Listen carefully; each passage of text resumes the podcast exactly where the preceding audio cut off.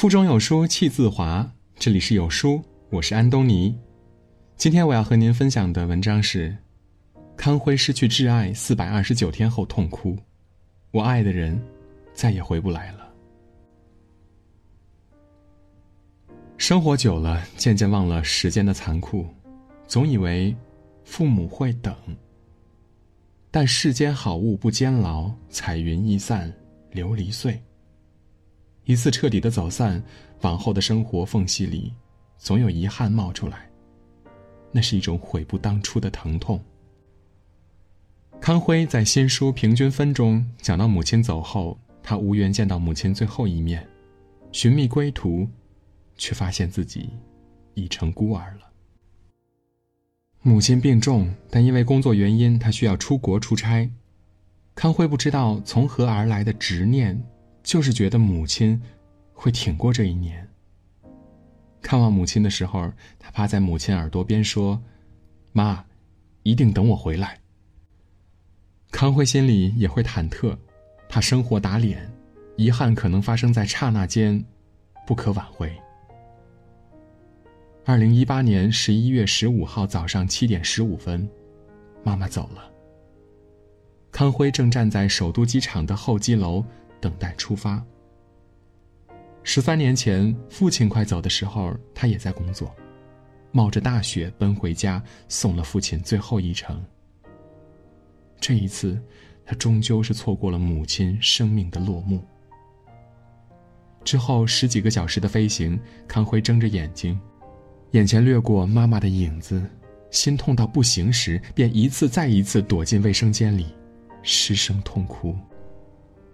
这些年，他陪伴母亲的时间少得可怜，在电话里听到母亲说的最多的一句话就是：“你忙你的吧。”母亲把没说出口的思念咽下去，体贴的让康辉去拼事业。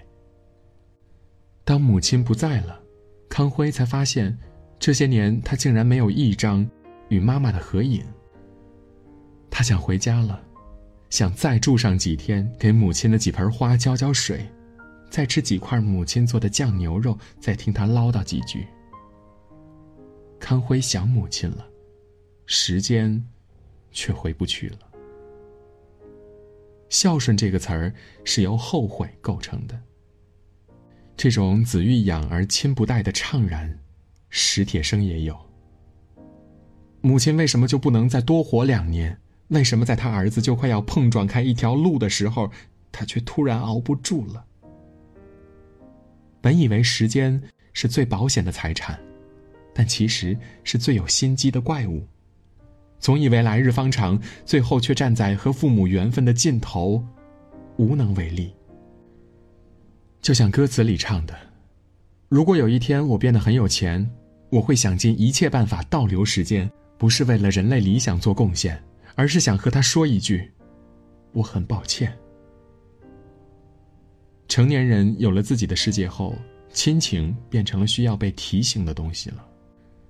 我们开始习惯自己面对生活的兵荒马乱，对父母报喜不报忧，本以为这已然是最大的孝顺，却忘了父母为了让我们安心在外打拼而一口口吞下去的求助，是他们的懂事儿。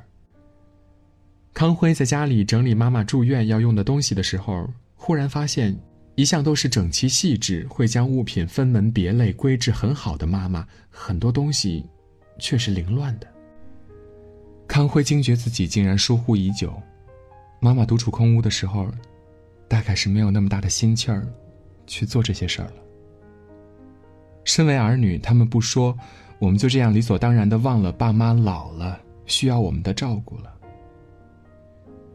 张泉灵做记者的时候，到一些老人的家里去做采访，会闻到一股味道，是我们俗称的“老人味儿”。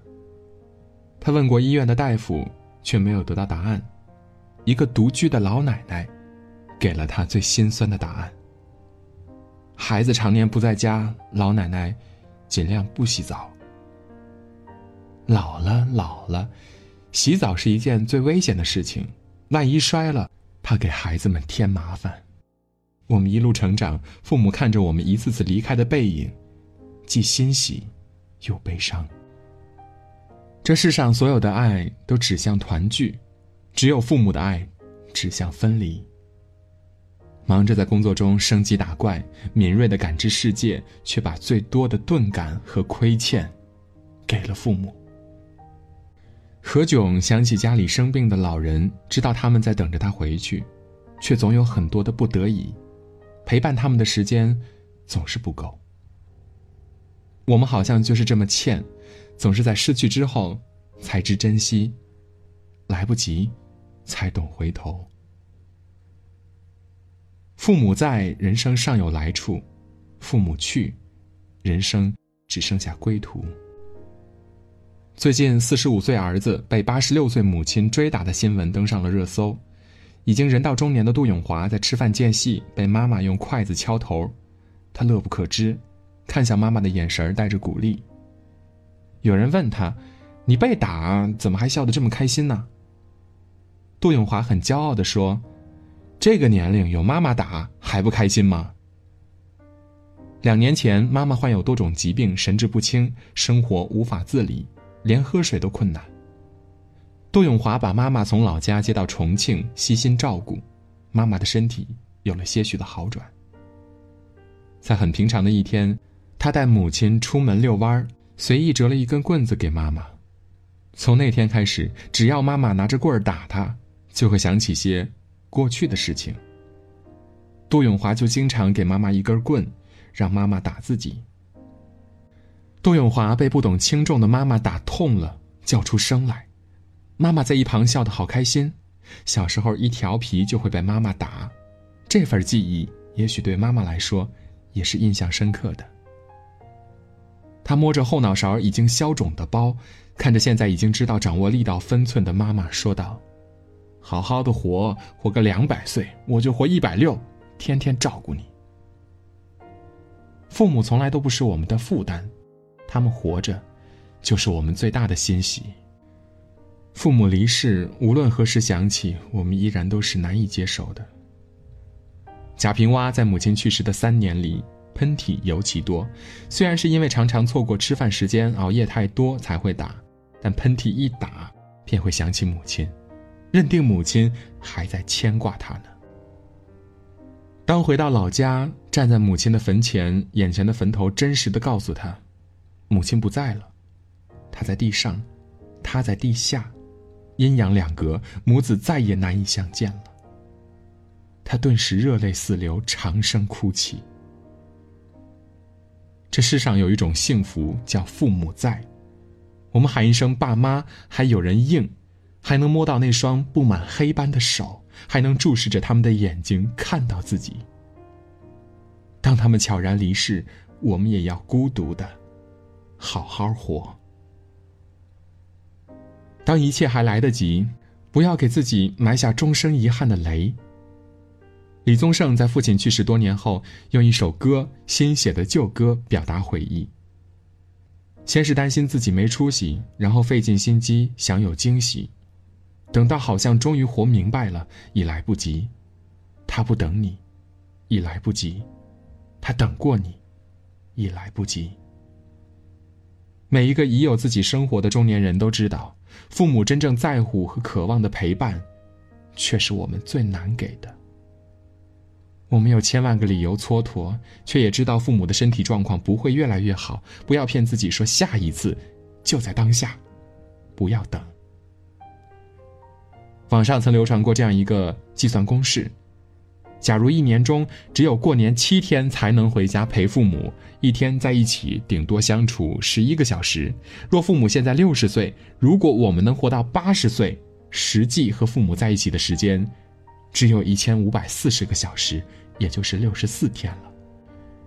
留给我们的时间并不多了，陪伴才是对父母最长情的告白。中国人常说，有钱没钱回家过年。希望父母的那声“到哪儿了”，你能回答一声“快到家了”。今天的文章就到这里，亲爱的书友们，有书早晚安打卡已经重磅上线了，在这里可以邀请你的微信好友一起比拼打卡排行榜，开启自律人生，遇见更好的自己。快快长按识别下方的小程序码，开始你们的早晚安打卡吧。在这个碎片化的时代，你有多久没有读完一本书了？长按扫描文末的二维码，在有书公众号菜单免费领取五十二本好书，每天有主播读给你听。如果你喜欢今天的文章，记得在文章的末尾点个再看，或者把文章分享至朋友圈，让更多的朋友和有书一起成长。我是安东尼，明天清晨我依旧在有书等你。早安。